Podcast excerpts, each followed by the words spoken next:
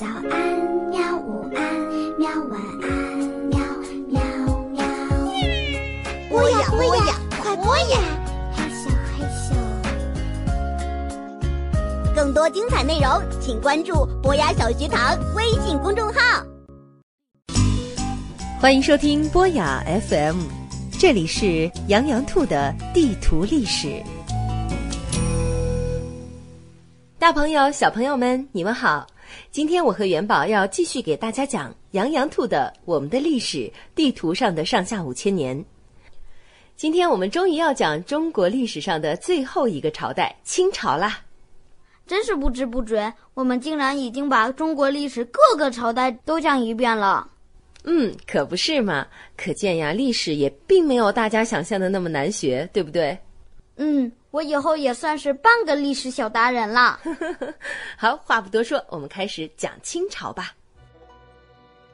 话说李自成率领农民起义军灭亡了明朝，最后却被发源于东北的清军击败。这些清军的来历是什么样的呢？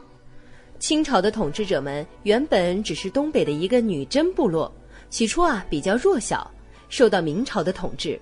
后来，一个首领努尔哈赤创立了八旗制度。什么是八旗制度？就是不同地方的人属于不同的旗，八旗有不同的旗帜、不同的军服，旗下的人平时耕作狩猎，战争的时候就应征当兵。哦，后来是努尔哈赤建立了清朝吗？不是，努尔哈赤统一了后金，清朝是他的儿子皇太极建立的。一六三六年，皇太极正式把国号改成了大清，清朝才正式建立了。不过这个时候啊，清军还没有入关，清朝还在东北地区活动。后来清军入关，打败了李自成，占据了北京。这时候呢，清朝的疆域面积仅次于元朝，可以说奠定了现在中国版图的基础。这么曲折。清朝当年进中原的时候，干了好多荒唐事儿，比如剃发令，是剃头发的命令吗？是的，因为满洲人的传统发式是剃掉头发，留一条辫子，而汉人则认为不能剃发，清朝就强令汉人剃发留辫，还下了口号：留头不留发，留发不留头。啊，可别因为头发丢了性命啊！是啊，不仅如此，为了加强统治，清朝还大兴文字狱，写错一个字，说错一句话，都会人头落地。诶，每天活得战战兢兢的，太不容易了。然而呢，在这种严苛的统治下呀，清朝的江山却也稳固了，渐渐强盛起来。尤其是经过康熙、雍正和乾隆三位皇帝的治理，清朝达到了鼎盛。这三个皇帝太有名了，电视剧有一半都是跟他们有关的。因为国家强盛嘛。不过这时候，清朝的皇帝们开始骄傲了，他们认为自己是最强的，自己的东西是最好的，所以干脆关起门来过自己的日子了。这难道就是传说中的闭关锁国？没错，清朝闭关锁国，两耳不闻国外事了。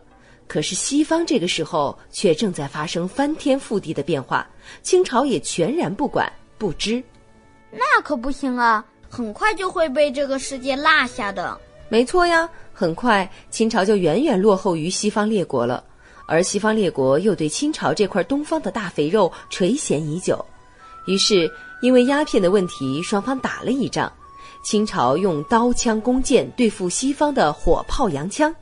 不用说，肯定是败得一塌糊涂，赔了钱，割了地才算了事。这就是历史上有名的鸦片战争。对，鸦片战争的失败让西方列强看到了清朝的软弱可欺，大家都纷纷涌来。于是近百年来，清朝不断的在列强的入侵下屈服，签订了各种丧权辱国的不平等条约，赔银子，割土地，很多地方都成了殖民地。什么八国联军侵华啦，甲午中日海战啊，都发生在这个时候。那民间就没有什么可以拯救国家的活动吗？当然有了。为了拯救祖国，民间的志士们一波接一波的兴起运动，开始变法。元宝，你知道都有什么变法吗？嗯，有洋务运动、戊戌变法。没错，洋务运动呢，主要是学习西方的先进科学技术，引进西方先进军事装备的；而戊戌变法则是想要从政治上去改变国家的体制，来救国的。可惜戊戌变法只维持了一百零三天就结束了，最后还是以失败告终。除了这些，还有一个很有名的义和团，他们是在甲午战争之后出现的，主要是扶清灭洋的民间队伍。当时对洋人的打击也是很大的哦。这么厉害？是啊，不过呢，最终清朝也没能逃脱灭亡的命运。一九一一年，辛亥革命爆发，推翻了清朝。从此啊，中国结束了两千多年的封建帝制，进入了近代史。好了，讲到这里，我们的历史地图上的上下五千年系列节目也就暂时告一段落。后续，洋洋兔将为大家继续推出更多精彩的历史故事。